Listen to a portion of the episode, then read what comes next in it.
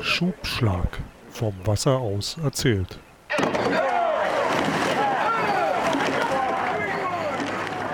Herzlich willkommen zu einer neuen Folge vom Schubschlag, dem Podcast übers Rudern und vor allem über Geschichten, die der Rudersport schreibt und geschrieben hat. Ich bin Carsten Bjeski und wie immer mit mir zusammen im virtuellen Aufnahmestudio aus Berlin Matthias Zappel-Zander. Tag Zappel. Ja, hallo Carsten. Hallo liebe Zuhörer. Ja, aus Berlin ist richtig. Aus Berlin. Aus wie Berlin. Es, wie es bei der besten Band der Welt natürlich immer heißt.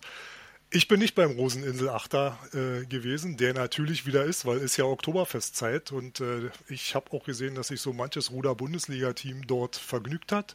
Es sei ihnen gegönnt. Viel Spaß beim Feiern. Äh, trinkt nicht zu viel Bier. Nächstes Jahr ist auch noch eine Saison, dass er euch bis dahin wiederholt. Aber ein Bier kostet fast 15 Euro auf dem Oktoberfest. ja, das heute. ist diese Inflation, von der du immer redest. Ähm, aber wir haben es doch. Wir sind doch ein Akademikersport. Äh, da, die haben doch alle was gelernt und äh, tolle Jobs, Arbeitskräftemangel, Inflation. Da steigen natürlich auch die Gehälter zwar langsamer als äh, die anderen Preise, aber warum auch nicht? Soll man sich doch mal was gönnen nach so einer Situation, äh, nach so einer Saison? Gehört doch dazu. Ist doch alles schick und alles schön. Aber Carsten, wir wollen ja nicht über dein Spezialgebiet, die Wirtschaft, reden, sondern wir haben wieder einen Gast und ich muss sagen, äh, in der Vorbereitung, ähm, also wir haben ja einiges in Planung, kann man ja schon mal vorwarnen, äh, aber das, äh, was wir, den Gast, den du heute ähm, organisiert hast, das ist das, warum ich eigentlich diesen Podcast machen wollte. Äh, wir wollten Geschichten und Geschichte aus dem Rudersport erzählen und wenn es das heute nicht ist, dann weiß ich auch nicht. Aber ich halte die Spannung mal noch ganz kurz hoch, Zappe, ähm, weil wir sind ja zu diesem Gast gekommen wie die Jungfrau zum Kinde oder eigentlich auch genau so, wie der Podcast auch sein sollte, dass nämlich ihr, die uns zuhört, einfach immer mal wieder schreibt mit irgendwelchen coolen Gästen. Und ähm, so habe ich dann, glaube ich, in dem Fall eine E-Mail bekommen und mit der Frage, ey, kennt ihr den? Ähm, mit dem müsst ihr unbedingt mal sprechen. Und dann habe ich mich mit dem dann einfach mal in Verbindung gesetzt, habe mich vor ein paar Wochen auf der, also auf der, auf der weltberühmten großen Schiersteiner Hafenregatta getroffen. Ja, also wirklich ein, ein Highlight für jeden Rudersportler. Ähm, wir haben ein bisschen schon ge äh, gequatscht. Mir, ich muss sagen, ich ähm, konnte nicht genug bekommen. Und ähm, wir haben den, ja, den haben wir dann jetzt wirklich hier live im Podcast. Und es ist wirklich eine, eine große Ehre, weil das ist, ähm, das ist Zeitgeschichte. Das sind Zeitzeugen, ähm, die wir hier eingeladen haben. Und jetzt kommt der Name. Ähm, Rainer Borkowski. Vielen Dank, dass du kommst. Rainer, hallo. Hallo. Ich freue mich auch. Ich sage ganz kurz ein Wort, was du bist, und dann legst du los. Wer ist Rainer Bokowski? Rainer Bokowski, man braucht es nicht selbst zu sagen, ist, wenn, ich, wenn du mir das richtig erzählt hast, der letzte lebende Medaillengewinner der Olympischen Spiele 1956 in Melbourne.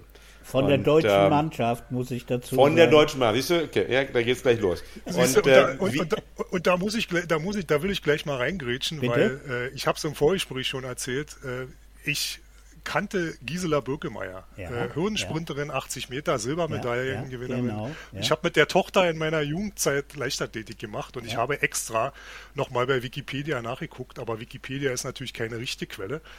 Äh, da steht noch nicht, dass sie verstorben ist. Also ähm, Ah, okay. Ich sag, Aber mal, ich, sag mal, ich sag mal Ruderer. Da gab es nur ein Boot. Gefährliches Halbwissen, also wieder, wie mein Sohn da gab's, sagen Da gab es nur ein Boot und da wirst du es Genau, wissen. es gab nur eine Medaille im Rudern und das waren wir. genau. So, aber Rainer, ja. stell dich mal ganz kurz vor. Ne? Ähm, Wer bist du? Wie bist du zum Rudern gekommen? Was hast du da in Melbourne gemacht? Und dann legen wir richtig los. Und das wird heute eine Folge, kann ich auch schon sagen, da geht es gar nicht darum, wer jetzt von uns beiden irgendwie kritischer und gemeiner ist. Zappel und ich werden uns hier nur zurücklehnen, Fanboys. genießen. Fanboys. genau. Wir werden irgendwie immer nur so einen Halbsatz dem Rainer zuwerfen und der Rainer wird uns hier wirklich stundenlang mit Geschichten verwöhnen. Aber Rainer, wie bist du zum Rudern gekommen? Ja, das ist äh, an sich überhaupt keine Überraschung, denn äh, man muss sich zurückversetzen in die 50er Jahre des vergangenen Jahrhunderts und äh, äh, das war kurz nach dem Kriege, ja, oder zehn Jahre knapp. Und äh, äh, man konnte das machen, was man zu Fuß oder mit dem Fahrrad erreichen konnte. Ja? Auto war noch out. Genau. Und, und, du bist wo groß geworden? Ich bin groß geworden in Wiesbaden-Biebrich, genau am Rhein, 20 Meter entfernt. Da fließt der Rhein vorbei. Ja, in meinem Elternhaus. Äh, und mein Vater, der war, äh, man möchte sagen, Zeit seines Lebens fast, Obmann für die Rudergesellschaft Wiesbaden-Biebrich. Ich war also immer im Schlepptau von ihm ja, und habe mir alles genau angeschaut, wie was ging und was nicht ging, möchte ich so sagen. Weiterhin war mein Großvater Mitbegründer der Rudergesellschaft Wiesbaden-Biebrich im Jahre 1888. So, ja. Gar Seitdem besteht die Rudergesellschaft. Ja. so, also so, ich war und dann dabei. Bist du da reingekommen? Genau, also so. wie lange, seit wann, seit wann warst du denn dann offizielles Mitglied? Ähm, äh, Mitglied war man früher äh, erst mit äh, 16 Jahren. Ich war damals 13 Jahre alt, ja, weil nämlich der Deutsche Ruderverband hat ja gesagt, äh, Jugendschutz, ja, also da muss einer schon 16 sein, ja, wenn er sich mit Rudern abgibt. Ja, aber da kommen wir nachher später nochmal zu, wie das alles dann gelaufen ist. Ja, und äh, ähm, ja, es ging einfach los 1956 im Frühjahr äh, von Grodek Arndt, die ja 55 schon deutscher Meister waren, hatten einen Steuermann und der war auf einmal weg. Und zwar hat er über Bekannte ausrichten lassen, er stehe nicht mehr zur Verfügung, er würde jetzt eine Lehre als Rheinschiffer annehmen. So. dann, dann, dann stand dieses Boot von Grodegand ohne Steuermann da. Man hat es dann probiert mit Leichtgewichten aus äh, der RWB-Jugend, kann man vielleicht sagen. Ja, und das haute irgendwo nicht hin.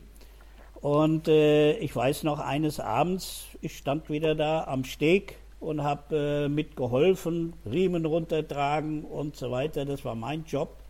Und dann sagte unser Trainer, Rainer, leg dich hier vorne in das Boot rein. Wir kommen nachher noch drauf, dass ich gelegen habe, yeah. aber nicht geschlafen dort. Äh, und äh, äh, ja, dann fuhren wir äh, von Biebrich um die Redbergsau in den Mainzer Floßhafen. Das war unsere äh, ja, Regattastrecke, eine internationale Regattastrecke zu dem Zeitpunkt noch und äh, die Trainingsstrecke für uns. Ja? Und dann äh, kamen wir nach zwei, zweieinhalb Stunden wieder zurück und legten am Steg an. Und äh, dann wurde die Mannschaft gefragt von Kodik na, wie war der denn und so weiter. Und da haben die gesagt, naja gut, äh, der hält ganz gut die Schnauze, den können wir vielleicht nehmen. Ja.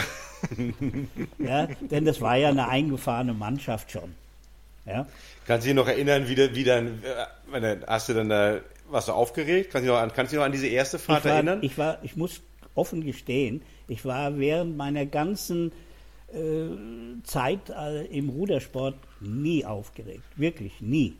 Ja? Also auch nicht, auch nicht als, als so 13-Jähriger mit den, mit den Helden des Vereins und dann darfst du dich dann da reinlegen. Ja. Ähm, nö, einfach cool geblieben. Ja. Mache ich einfach. Ja.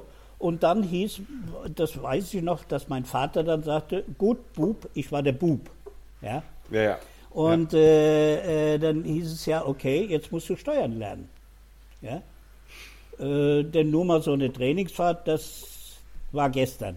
Und äh, ich wurde dann sofort äh, gemeldet zum Steuermannslehrgang nach Frankfurt äh, vom Hessischen Ruderverband.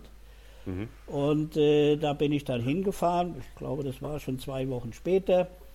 Und da habe ich als Bester abgeschnitten gleich ja, als 13-Jährige, mit den angehenden alten Hasen auch. Ja. So, ja, und dann nahm das Unheil seinen Lauf, wie man so schön sagt. Äh, es kamen die ersten Regatten, oder man muss mal ein bisschen vorweg schicken, äh, es war gefragt für den Steuermann, leicht soll er sein, unter 50 Kilo. Ja. Er, er muss kleiner sein als 1,55 Meter, denn wir hatten ja den ersten weltweiten äh, Riemenzweier mit liegendem Steuermann. Patent von Georg von Opel damals. Ja? Und äh, da musste ich hereinpassen. Und das hat auch funktioniert. Stimmgewalt und Durchsetzungsvermögen waren gefragt für mich. Ja, die denn, Klappe solltest du halten, viel. Denn ja. äh, Ruderer sind schwere Jungs. Ja? ja. Und äh, Leistungssportler sowieso. Also ich kann sagen, ich habe mehr Prügel bei denen bezogen als im Elternhaus. Ja. Wie, im wahrsten Sinne des Wortes oder verbal? ja, und dann kam noch dazu, er muss mindestens 16 Jahre alt sein. So, das war ich natürlich nicht. Und da konnte man auch nicht mogeln. Ja? Denn der Deutsche Ruderverband, da haben wir ja, glaube ich, schon mal ganz kurz angeschnitten, der verlangte, dass also der, derjenige, der Rudersport betreibt, muss 16 Jahre alt sein. Ja? Weil es sonst äh, äh, das Jugendschutzgesetz oder weiß der Himmel, was da damals war, äh, Schwierigkeiten macht. Ja, und dann ging es ab zu den ersten Regatten und da kam das nächste Problem. National durfte ich überhaupt nicht steuern. Da musste ich nebenan stehen. Ja, nur international ausgeschriebene Rennen durfte ich steuern, weil die FISA hat keine Altersbegrenzung. Ja, und ja, das war echt das Problem. Ja, und dann hat Dr. Lütfing, der ja selbst Jurist war und äh, DRV-Vorsitzender, ich weiß noch haargenau, wie er zu meinem Vater ging und die waren per Du und da sagte zu ihm Paul, eins sage ich dir, ab morgen darf der Rainer auch national steuern. Ich werde das sofort, sofort in den Statuten ändern und auf die FISA überschreiben. Ja, so, da war die Hürde gemanagt. Gesagt, getan. Ja. Genau, ich durfte bei den deutschen Meisterschaften in Heilbronn, damals 56, durfte ich also, weil es national ausgeschrieben war, durfte ich natürlich starten. Ja, wie viel, wir wie wurden. Wie viel Zweier mit gab Rainer, wie viel ja. so, eine, so eine deutsche Meisterschaft? Wie viel Zweier mit gab es denn da? Also es ist so, dass äh, ich das gar nicht mehr exakt sagen kann.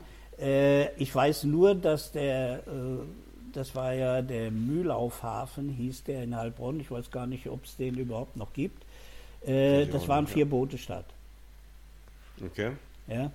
Und äh, das war einmal, unsere Gegner war Saarbrücken, es war äh, Manchen-Heinold von äh, Fegesack. Die waren übrigens Zweier mit Steuermann Silbermedaillengewinner in Helsinki, 52.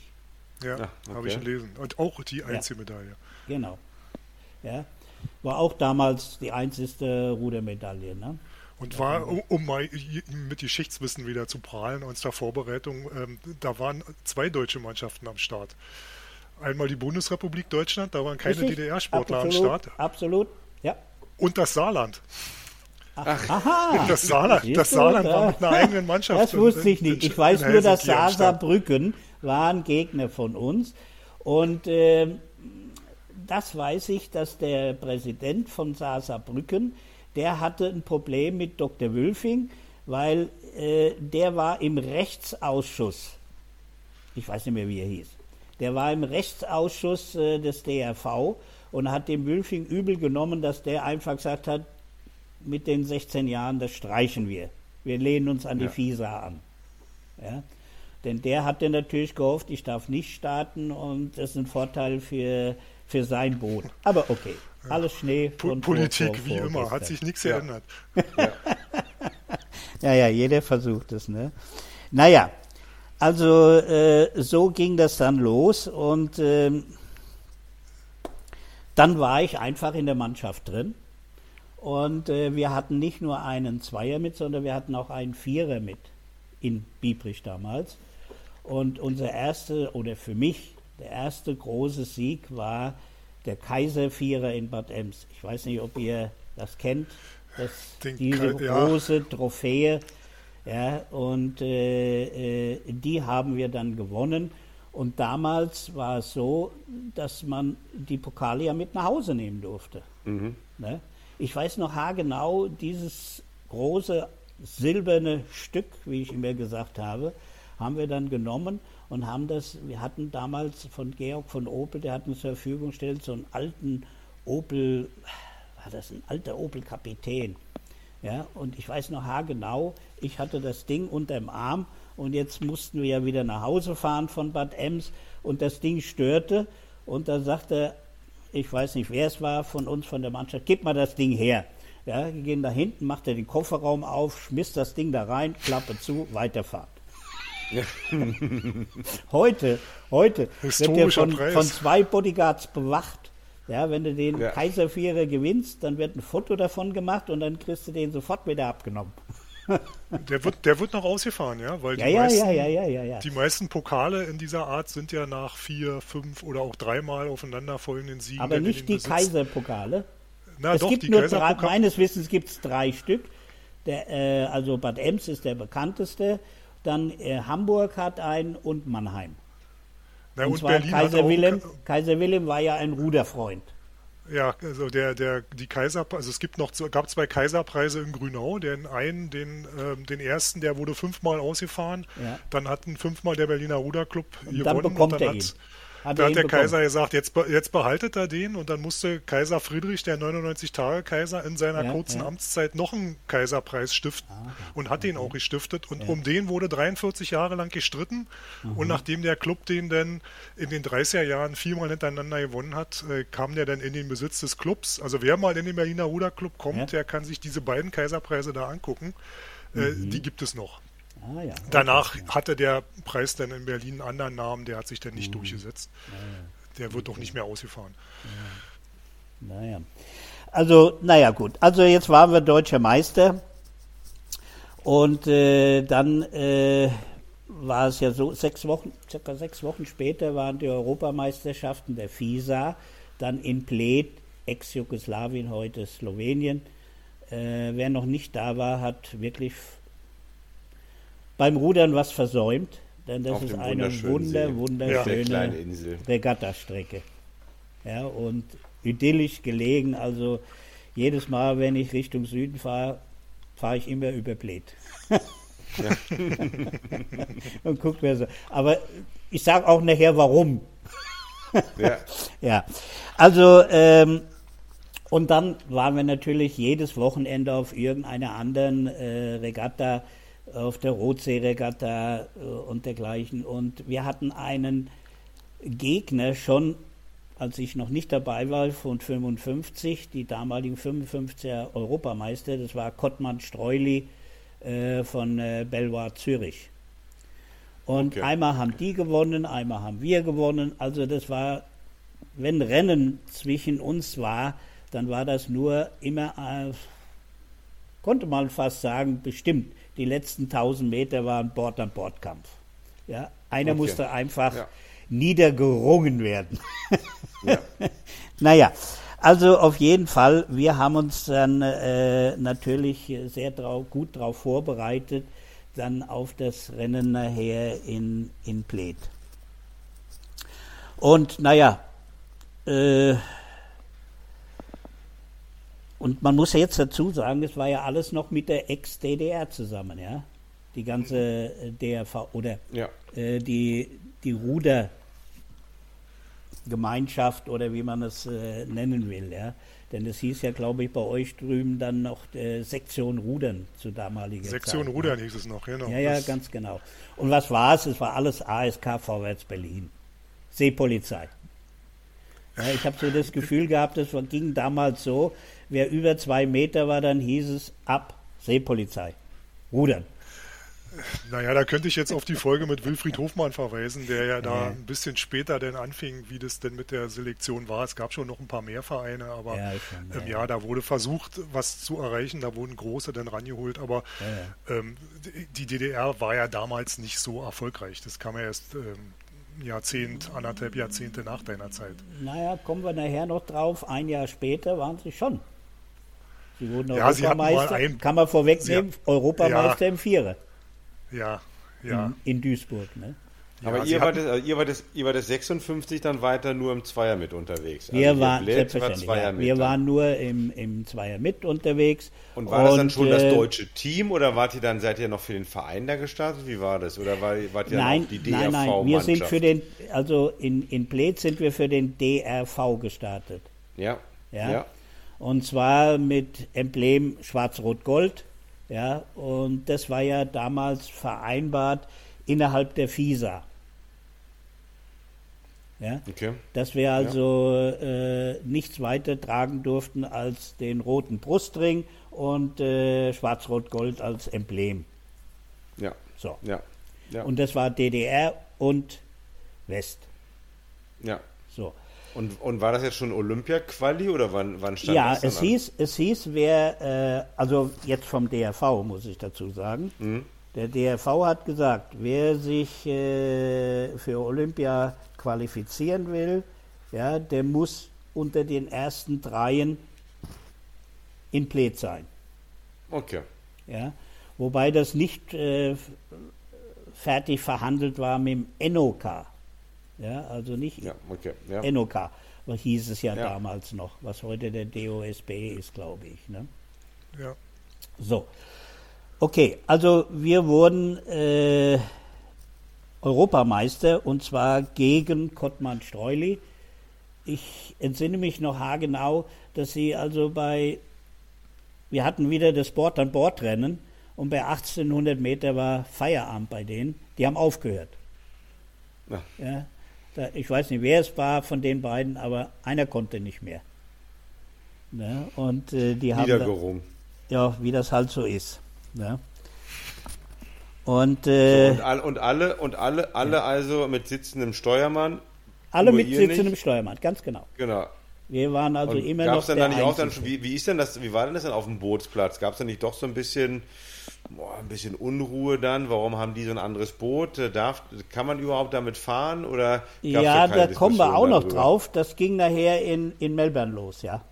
Okay. Aber Ja. europaweit, nein, europaweit, nein, es gab keinen Protest oder Einspruch oder War einfach so Fair etwas. Play, Nee. Fair Play, Nee, die haben einen nix, Steuermann nix, und zwei nix. Ruderer, also Ja, von ja. daher alles gut. Ähm, ich glaube auch die FISA hatte, naja, klar, sie hatte keine Einwendung, sonst Ja. wären sie ja gekommen. Die kamen aber erst nachher in Melbourne. Kommen wir nachher noch drauf. So, also gewonnen, Olympia-Quali reingeholt. Ja, so. Dann hieß es natürlich, Wiesbaden oder die Bibrische Jungs fahren nach Melbourne. ja. Und dann ging es natürlich der Stress wirklich los. Denn äh, die Olympiade, muss man jetzt dazu sagen, es waren die ersten Olympischen Spiele auf der Südhalbkugel. Ja. Ja. ja. Vorher waren sie Und immer auf der meine- Nordhalbkugel. Das war ja ein logistisches Problem. Ja. Naja, und wir reden von 1956 und kurz nach Genau. dem Krieg. Also da gab es ja, da gab's ja noch keine, also wirkliche Transatlantikflüge gab es noch nicht. Äh, es- es- Nein, aber die wir ganze haben einen Logistik, gemacht, die wir kommen wir da auch noch drauf. äh, Die ganze Wir Logistik, sind ich habe nicht was gelesen, was, hingeschwommen. Ich habe was gelesen, was die Österreicher gemacht haben. Aber die, die ganze Ja, ja. Logistik war doch auch völlig anders. Und ich sag mal, Australien zu der Zeit, das muss Kannte doch also als auch für, für kannte kaum einer. ja, auch für, auch für euch muss es doch eine, eine andere Welt gewesen sein, Natürlich. eine andere Vorstellung. Also Ja. ich habe eine Vorstellung, wie es war, ich hinter der Mauer und äh, Ja. immer was von Australien gehört. Das hätte auch der Mond sein können. Ganz genau. Ich weiß noch So, genau, mal, ich kam wie nach Hause von Bled und dann hieß es natürlich, ja, der fährt jetzt nach Australien. Ja, und da Ja. fing meine Mutter an zu heulen und hat dann gesagt, ich sehe meinen Sohn nie mehr wieder. Ja, stimmt, ja. Wir ist das wussten- sowieso. wir wussten ja selbst über- nicht, überhaupt wo. Australien darf ist. Denn, da, genau, aber darf denn überhaupt ein 13-Jähriger dann einfach ohne seine Eltern da irgendwo hinfahren? Nach Australien? Gab, war das gar keine Diskussion? Ja, nee, das war keine Diskussion. Äh, Wenn es nach meiner Mutter gegangen wäre, hätte ich zu Hause bleiben müssen. Ja? Wärst Aber sie Hause musste geblieben, sich ja ja. fügen in dem Sinne. Ja. Ja, und die äh, Gewalt hatte unser Trainer, der Hennes Rübsam, Okay. über mich. Ja. Ja, Der war dann also sozusagen für ja die, für das die war der Periode Vater, war das dein Vaterersatz auf der Reise. Ja, Ja. ja. Und äh, jetzt ging es natürlich los. Äh, der Deutsche Ruderverband, ich weiß noch haargenau, dass äh, wir saßen im Verein abends zusammen. Unsere, unser Vorstand hat gesagt, ja, der Dr. Wülfing hat vorhin angerufen, in drei Wochen müsst ihr euer Boot abgeben.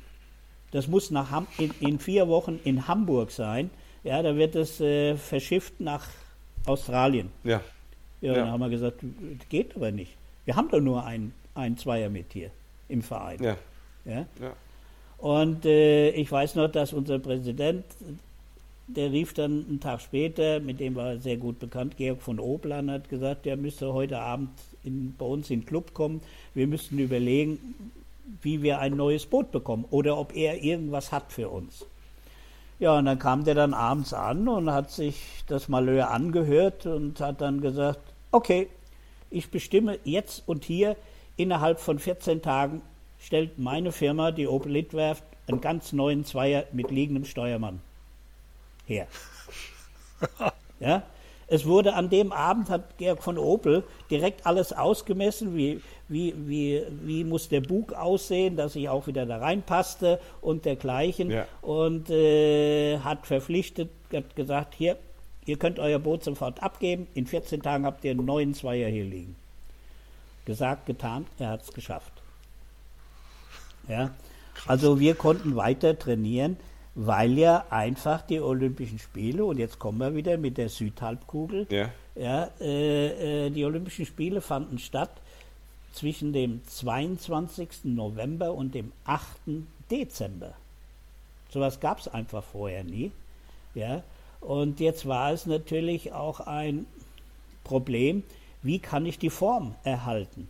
Ja, wir sind gerade Europameister geworden. Normalerweise sagt man dann, okay, da gehe ich noch zu zwei, drei Regatten, hole mir noch irgendwo die Radattelchen da ab, ja, und dann ist Winterpause. Das war aber nicht, sondern wir mussten weiter trainieren. Ja, gut.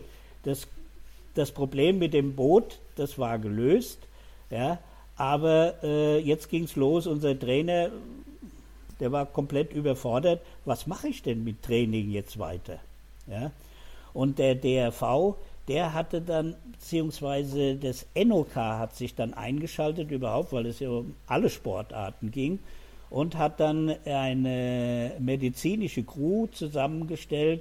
Das war vom Rudern der Dr. Aletta, ich weiß nicht, ob Ja, von euch der Name noch- sagt mir was, ja. ja, das war ein Hamburger Sportarzt von der, ich glaube, von Hansa Hamburg.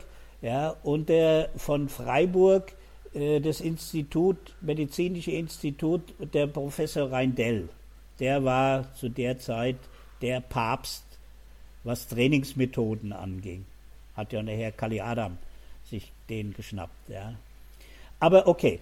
Äh, und da saßen also die Trainer, äh, wurden vom DRV dann alle zwei Wochen zitiert, ja, um sich mit den Medizinern auszutauschen, wie sieht euer Trainingsplanungen aus, ja, dass wir also ein bisschen schleifen lassen konnten und dann äh, im November wieder voll loslegen. Ne? Und äh, gesagt, getan, so war das. Aber dann kamen ja die ganzen anderen Vorbereitungen. Ja? Dann kamen die Medizinmänner und haben gesagt, ja, ihr müsst euch impfen lassen gegen Typhus, Paratyphus, Gelbfieber und Gott weiß was alles. Ja? So, und da hat der Werksarzt von äh, der Firma Dickerhoff Zement in Biebrich, der hat gesagt, okay, ich impf euch. Ja, und der hat mir genauso viel reingespritzt wie den, den, Wie den Großen. Den zwei, zwei Großen. Also was für den Drei Rest deines Tage Lebens später lag ich voll Ja. auf der Schnauze mit Hochfieber. Ja, und äh, da war erstmal für, für zig Tage war Feierabend. Ich weiß noch, die Ja. Presse hat sich dann in, in Wiesbaden, der Wiesbadener Kurier, überschlagen. Ein Tag hieß Rainer sterbenskrank, ja, nächsten Tag äh, gute Besserung und Gott weiß was alles. Nach fünf Tagen saß ich wieder im Boot. Ja. Und, Aber äh, ganz, aber Rainer, ich, ich unterbreche doch ganz kurz, Ja. weil das doch mal auch interessant für, ja, für jüngere Generationen. Da wurde tagtäglich über eure Olympia-Vorbereitung in der Zeitung berichtet. ja, Ja, ne? Das, ich Ja, meine, ja. muss ich auch mal ja, vor. ja. Ja. Also ich habe hier, ich habe hier ihr wart, ganzen ihr wart, Ordner. ihr wart dann Stars im ich Grunde habe einen genommen. ganzen in- in- Ordner mit Zeitungsausschnitten und dergleichen. Ja. Kommen wir nachher noch auf gewisse äh, Überschriften. Auch damals gab es schon die Bildzeitung, man höre und staune. Ja, Ja, also so wie, so wie heutzutage jeden reißerische, Tag aus dem reißerische. Überschriften wie heute.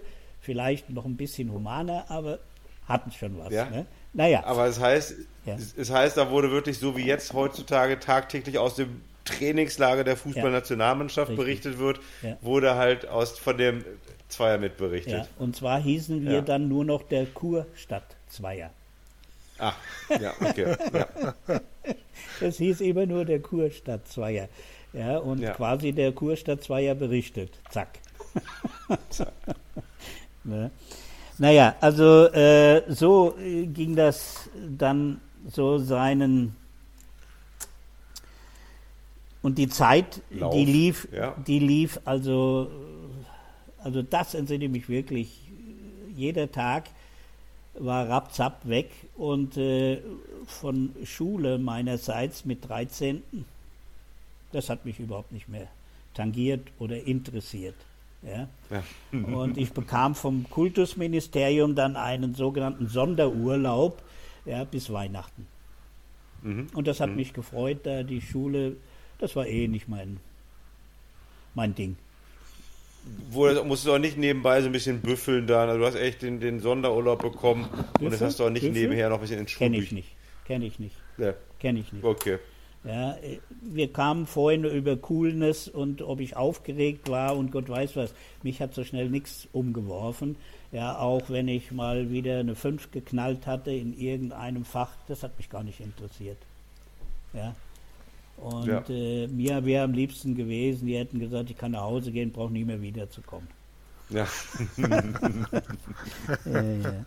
Naja, also äh, so ging das dann los die Impfung hatten wir überstanden und jetzt kam, ich weiß nicht, ob ihr euch noch entsinnt, in 1956 war ein großes politisches Durcheinander. Ja, der Ungarnaufstand. Und die Suezkrise. Und die Suezkrise. Und die ja. Suezkrise. Ägypten hat ja einfach den Kanal gesperrt, den mhm. die Engländer gebaut hatten und auch kontrolliert hatten. Dann hat die Engländer vor die Tür gesetzt, hat gesagt, okay, die, die Durchfahrtsgebühren, die kassieren wir jetzt. Ne, vorher wurde das, glaube ich, geteilt, halb Ägypten, halb England. Ja, und jetzt haben die Ägypter gesagt, nee, gehört uns und wenn ihr da nicht mitspielt, dann machen wir den, den Kanal dicht. So. Und dann kamen die ersten Probleme, dann natürlich auch Ungarn-Aufstand. Und das erste Mal, dass, eine, dass äh, Olympia boykottiert wurde. Und zwar von der Schweiz, Belgien, Holland. Das waren die drei hauptsächlichen ähm, Länder. Und damit hatten wir einen Gegner weniger, konnte man War das super für euch, genau. Ja. ja. ja. Und wisst ja, und ihr, wer damals, wisst ihr, wer damals auch die Berechtigung hatte, nach Melbourne zu fahren? Thomas Keller. Tommy Keller, ja. ganz genau. Im, Doppelzweier, ich weiß. Ja, ja.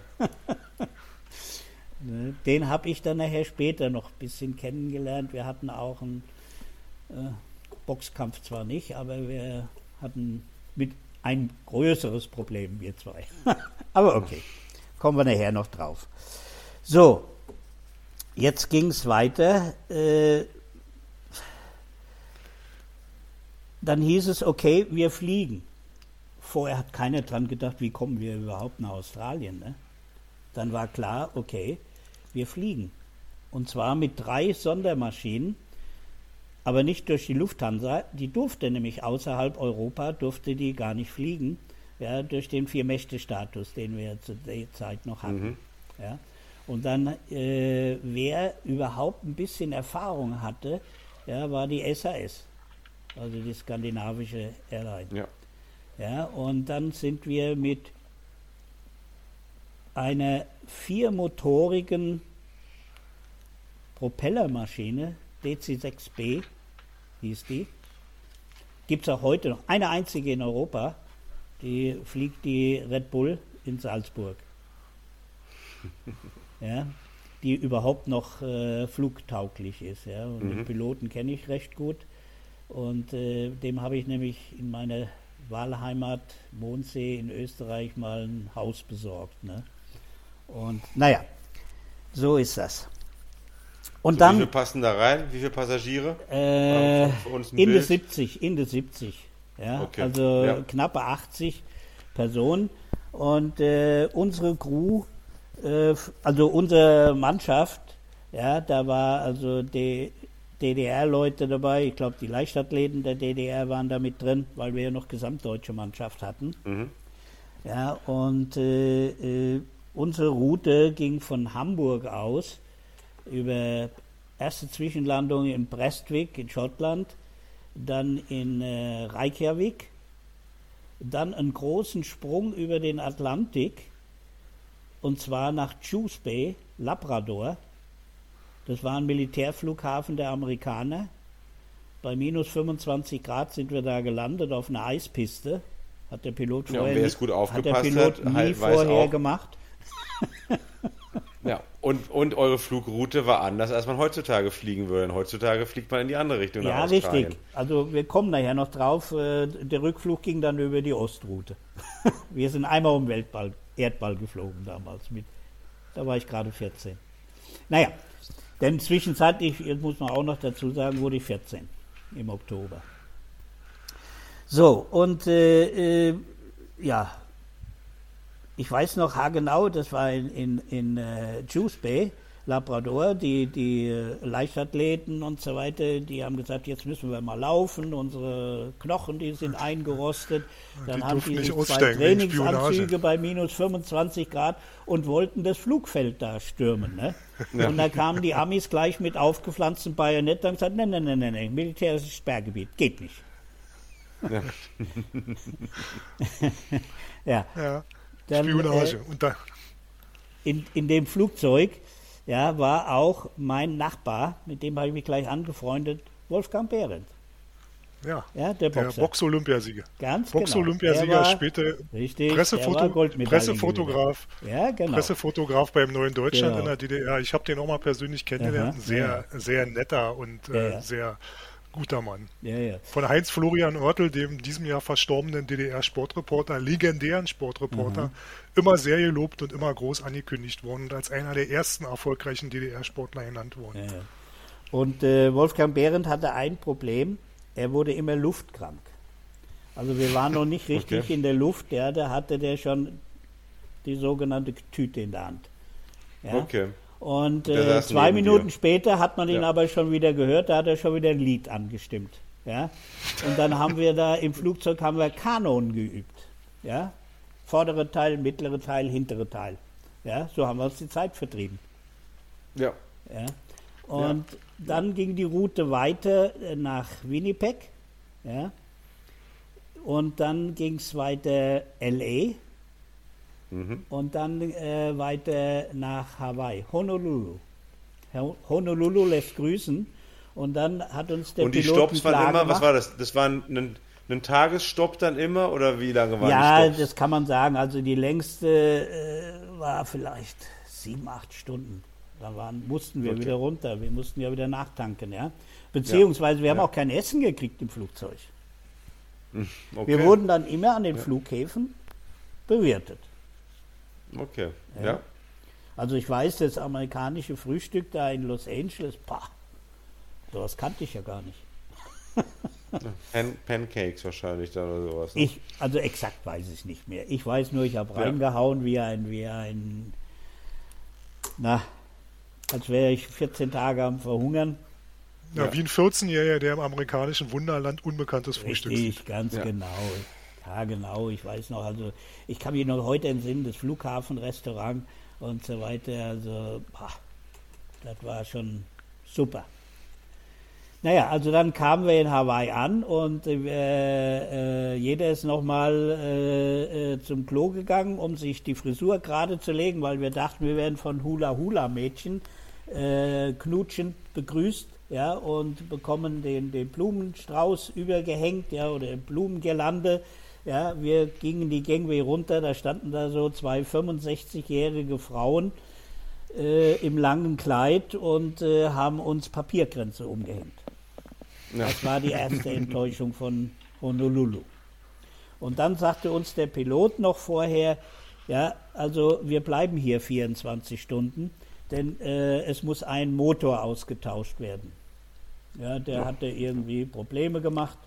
Ja, und äh, dann war da wohl eine Werft von, von, äh, ähm, von äh, äh, McDonnell Douglas war der, die Firma, die gibt es heute gar Okay, nicht mehr. ja. Ja, der Hersteller. Ja, okay. Also sind wir einquartiert worden in das äh, Herrlich, heute noch. Ich war nämlich noch mal drüben, äh, geschäftlich, vor na, 35 Jahren circa. Das Moana Hotel, komplett im amerikanischen Baustil, alles aus Holz. Ja, mit, mit Verandas und dergleichen. Auf jeden Fall, wir wurden auch da bewirtet, fantastisch. Ja, und ich weiß, es war ein Wahnsinnsbuffet dort. Und da habe ich nur dann gesehen, ah, Ananas, Ananas, Ananas. Ja. Und äh, daneben große Schüssel. Da war rote Soße oder ähm, ja, rote, orange Soße, weiße Soße. Und da habe ich gedacht, naja gut, das ist Sahne. Also ich große Schüssel genommen, Ananas drauf, von der Soße da rein, habe mich hingesetzt. Ja, wir saßen da draußen unter Palmen und ja, war das Mayonnaise. Das schmeckt natürlich mit Ananas nicht ganz so gut. Ein bisschen komisch, ja. Und äh, meine Kumpane links und rechts, die das auch mitgekriegt haben, die haben sich natürlich amüsiert und ich habe gedacht, das musst du jetzt essen. ja. Und hab's getan. Und keine Mine verzogen. Keine Mine wahrscheinlich dann. verzogen, genau. Ja. Ja. Und äh, äh, noch kann man dazu sagen, dass ich weiß nicht, ob ihr das Buch kennt von, von Wülfing, für Deutschland gerudert. Vom Namen kenne ich es. Sie lesen habe ich es noch nicht. Ja, solltet ihr mal lesen. Ich will keine Werbung für das Buch machen. Ich habe es nicht geschrieben, ja. Und ich bekomme auch, bekäme auch nichts Das, dafür. das gibt's, Ja, das gibt's jeden auch Fall nur noch er- antiquarisch. Ja, auf jeden Fall darf ich vielleicht mal einfach einen Satz zitieren Ja. von Wülfing, wie er dort schreibt. Als besondere Lieblinge in unserer Fluggemeinschaft entwickelte sich sehr bald unser kleiner Rainer Borkowski, der Benjamin der deutschen Olympiamannschaft und Wolfgang Behrendt, der witzige, schlagfertige kleine Boxer aus Ostberlin. Rainer Borkowski, der als 14-jähriger Schüler von seinem Kultusministerium in Hessen einen Sonderurlaub für die Olympischen Spiele erhalten hat, versteht es durch sein bescheidenes, hilfsbereites Wesen unsere Herzen zu gewinnen. Wolfgang Behrendt unterhält uns durch seine muntere Reden. Zitat Ende. Na, verewigt, verewigt. Das Buch müssen wir lesen. Müssen jetzt alle lesen. Ja, Ja, und wieder auflegen. genau. Ja, ja. So. Also So, und dann, dann seid ihr aus Honolulu weitergeflogen. ja genau, dann Also ging es von Honolulu Ananas mit ging es, Mayonnaise. ging es weiter zu den Fidschi-Inseln, ja. dann nach Ja, wird Kan- immer besser. Ja. ja, Canton Island, das ist ein Atoll, ja, und äh, auch nur war das damals ein Militärflughafen der Amerikaner, ja, und äh, dann ging es weiter nach Melbourne, direkt von, von äh, Canton Island. Und äh, wir sind über Sydney geflogen, das weiß ich noch, habe ich heute noch äh, Bilder davon. Sydney ohne äh, dieses Opernhaus. Bitte? Ohne das Opernhaus. Opernhaus, genau, ja, das war's. Genau. Ohne das Opernhaus. Ne? Naja, und dann kamen wir in äh, Melbourne, sind wir gelandet und dann hieß es ja, äh, Melbourne hat überhaupt keine Regattastrecke, sondern äh, ihr müsst 150 Kilometer Richtung Westen fahren. Da ist ein See, Lake Wendouree in Ballarat. Äh, da finden die Ruder- und Ka äh, Kanutenstrecke ist dort und äh, da müsst ihr hin. Naja, da wurden wir gleich in den Bus verfrachtet und dorthin gefahren und äh, dort gab es überhaupt kein olympisches Dorf, muss man auch dazu sagen, sondern da, Ach, standen, okay. da standen so eine Reihe, äh, heute würde man sagen Nissenhütten, ja, so Wellblechbaracken. Das war Mhm. ein Internierungslager noch vom Zweiten Weltkriege mit äh, Dreifachbetten und äh, da wurden wir einquartiert. Ja, da war ein Stacheldrahtzaun drumherum und äh, das war unser Zuhause. Also der, der richtig, Für richtig fürs olympische Gefühl. Ja, genau. Ja. Ja, wir hatten ein, ein großes, sehr großes, äh, heute würde man sagen, Marquis-Zelt. Ja, und das war der Esssaal und Unterhaltungsraum. Okay. Ja, das ja. war die einzigste, äh, würde ich sagen, innerhalb des Olympiadorfes äh, für Freizeitgestaltung ne, und Essen. Ja, wir haben alle in alle Nationen in einem Saal gegessen. Gibt es heute ja. auch nicht mehr. Ja. Ne? Naja, man, man, man muss ja auch sagen, es gab ja nur sieben Bootsklassen. Also es waren ja nur Männer olympisch. Ja, aber da kamen die Kanuten auch noch. Die waren ja auch noch bei. Ja, der, die Kanuten waren auch noch da, ja, ja, aber trotzdem, es waren schon noch weniger. Es war ja, auch übersichtlicher. Es war, nicht, es war nicht so viele Nationen da. Äh, Absolut, ja. Also das, das, aber das ist trotzdem in so einem Internierungslager ist natürlich erstmal ein Erlebnis. Ja. Und wir das haben gedacht, wir kommen dann, im Sommer da rein. Ja? Und äh, das ist Flachland dort, wo äh, dieser See war.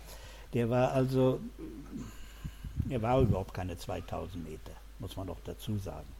Ja? Okay. 1850.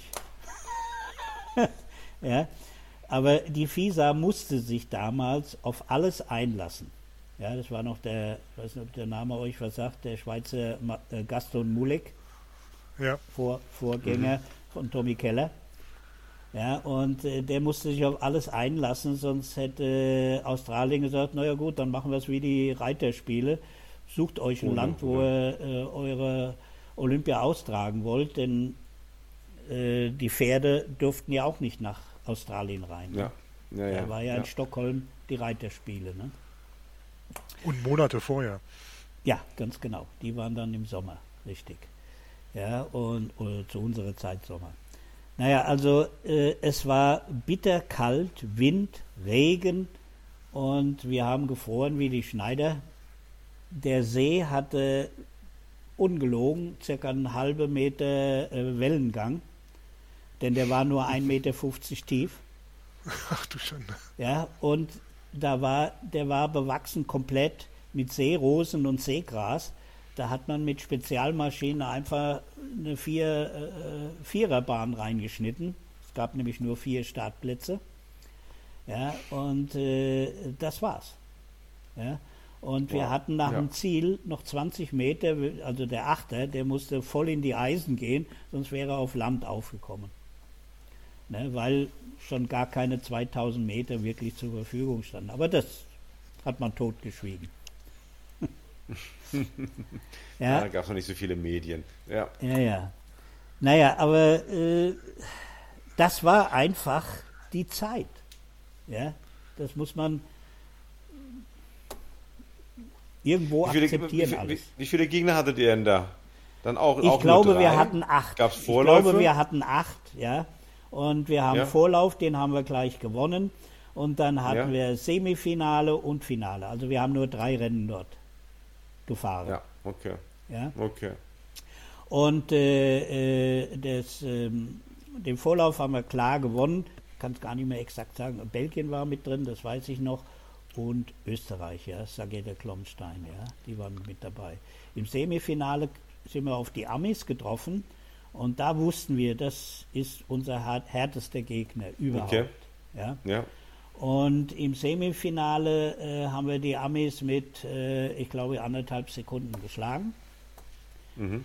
Und dann äh, äh, zwei Tage später waren die Endläufe, ich weiß noch exakt, am 27. November.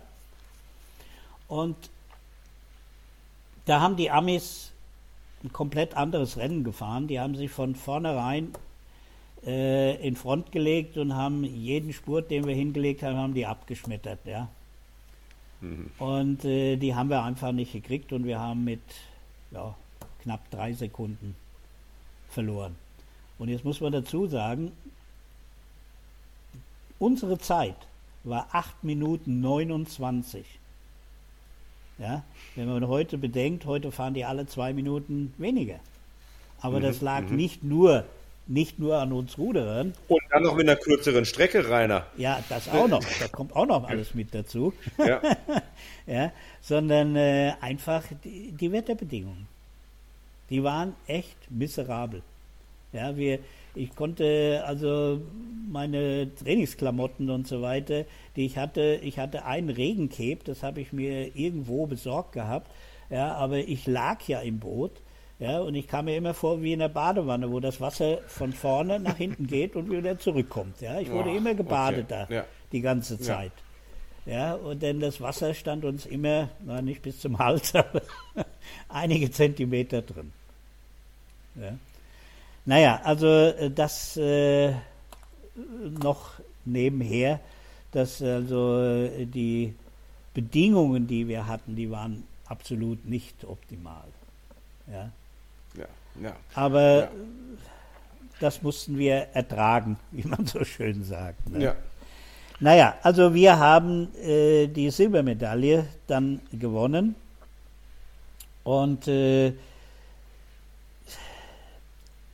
ich habe heute noch hier, habe ich noch die Olympia- und auch Europameisterschaften äh, Originalübertragungen, gab kein Fernsehen, muss man dazu sagen, sondern alles Radioübertragungen und von Melbourne nach Deutschland hatte hatte man nur Telefonstandleitungen geschaltet. Oh ja. Ja. Ja, ja. die gingen über Seekabel. Ja, und diese Aufnahmen habe ich noch alle hier. Ja, also Wow. äh, ja. Das ist wirklich Altertum Kriegt hoch man drei. Aber kriegt man immer noch Gänsehaut, wenn man die hört. Ja, Ne? wollte ich nämlich Und auch man- sagen, und- habe ich, hab und- ich und mir dann hier in meinen Notizen notiert. Ne? Und, dann, und, dann, und dann hoffst du immer, wenn du das hörst, vielleicht schaffen wir es noch, oder? Ja, naja. naja. Also, wir, ich habe ja vorhin von der Presse gesprochen und so weiter. Also, ich weiß damals, als wir wegflogen, äh, Überschrift der Bildzeitung: Schulkinder kämpfen bei Olympia. ja, für Okay. Rainer war es der Flug zum Mond. Ja, und äh, dann gab es eine Klosse in der Bildzeitung, äh, die, die hieß, äh, da war ein Baby abgebildet. Wenn Sie mich fragen, Babys sind die besten Steuerleute.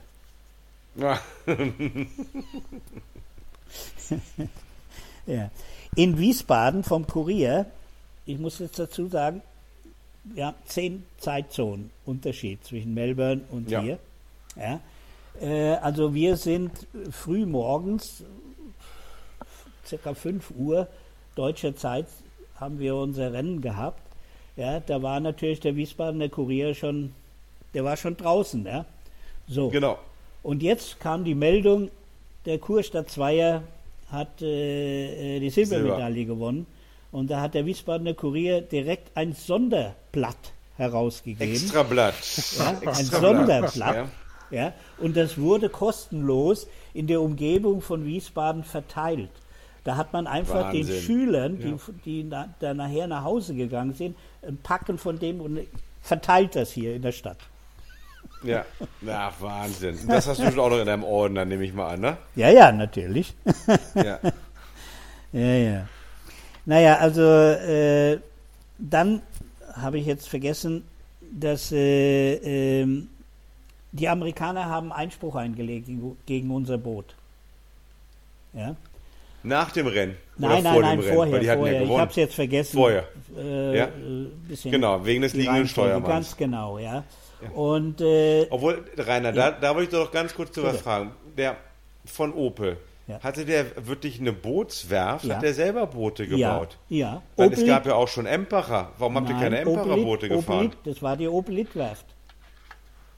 Okay. Ja. Und die haben. Könnt ihr nachschauen? Die, die haben, Die gibt's, Ja. also die, die gibt es natürlich heute nicht mehr, sondern Ja. Opelit hat äh, äh, Zweier, Vierer gebaut.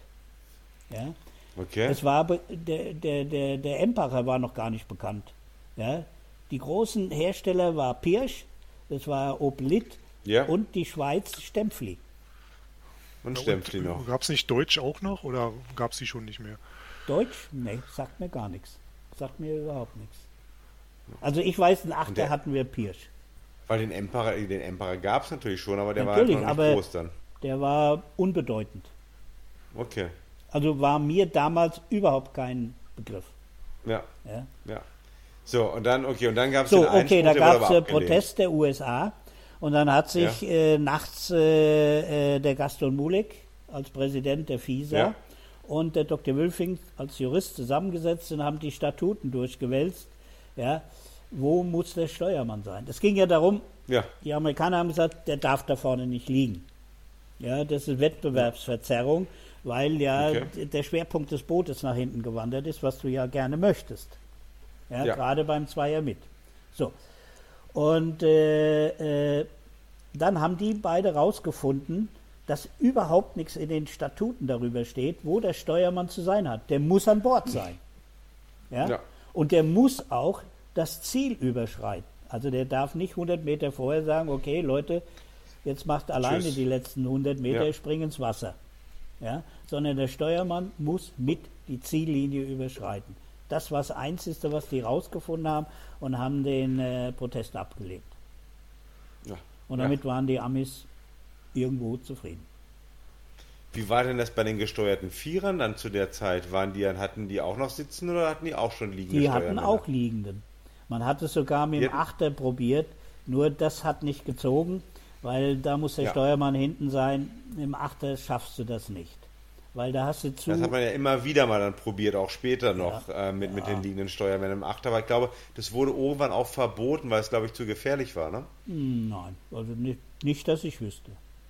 Nicht, das weiß ich auch nicht. Also wir haben jetzt gerade noch einen Opel 4er mit liegendem Steuermann. Der ist bei uns im Verein ausgemustert worden und den haben wir der Stadt Rüsselsheim, weil ein neues Museum für Opelwerke gemacht wird. Und okay. da haben wir diesen Vierer gestiftet äh, als Ausstellungsstück. Wir kommen auch nachher noch drauf. Wir sind sowieso in Rüsselsheim verewigt durch Opel. Und ähm, äh, wie gesagt, also Zweier und Vierer war damals dann nachher absolut normal mit liegendem Steuermann. Ne? Beim Achter hat sich nicht durchgesetzt.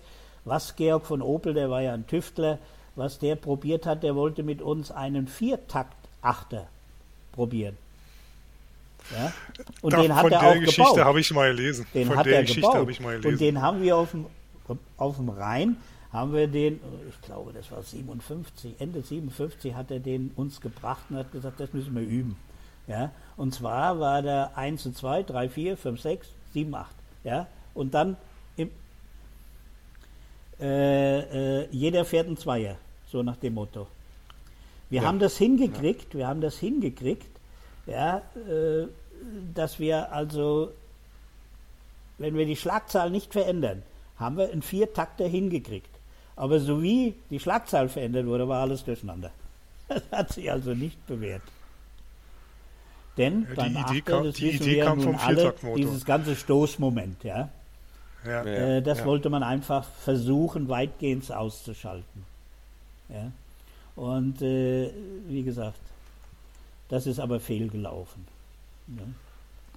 Und übrigens, diese Oblitwerft, die war direkt neben dem Rüsselsheimer Ruderverein. Dann da war der Georg von Opel Mitglied und Georg von Opel war ja auch stellvertretender DRV-Präsident. Genau, der ja, den, gelesen hat. Ja. Äh, Ende der 60, Anfang der 70er Jahre muss das gewesen sein. Ich weiß es jetzt nicht ja. mehr exakt. Ja. Also der hat unheimlich viel für den äh, deutschen Rudersport getan, der Georg. Ja, und der war bei uns also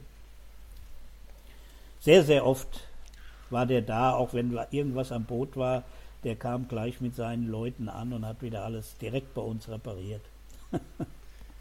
so, und Rainer, ja. Und dann wart ihr dann, dann habt ihr die Silbermedaille gewonnen. Ja. Und dann würde ich ganz kurz sagen, wir machen eine ganz, wir ja. machen eine ganz kurze Schnittpause. Ja, okay. Zappel schneidet dann, weil, weil auch ganz kurz dann für die, äh, für, für die Zuhörer. Ja. Denn hiernach besprechen wir mit Rainer, wie es dann war, als er zurückkam nach Deutschland.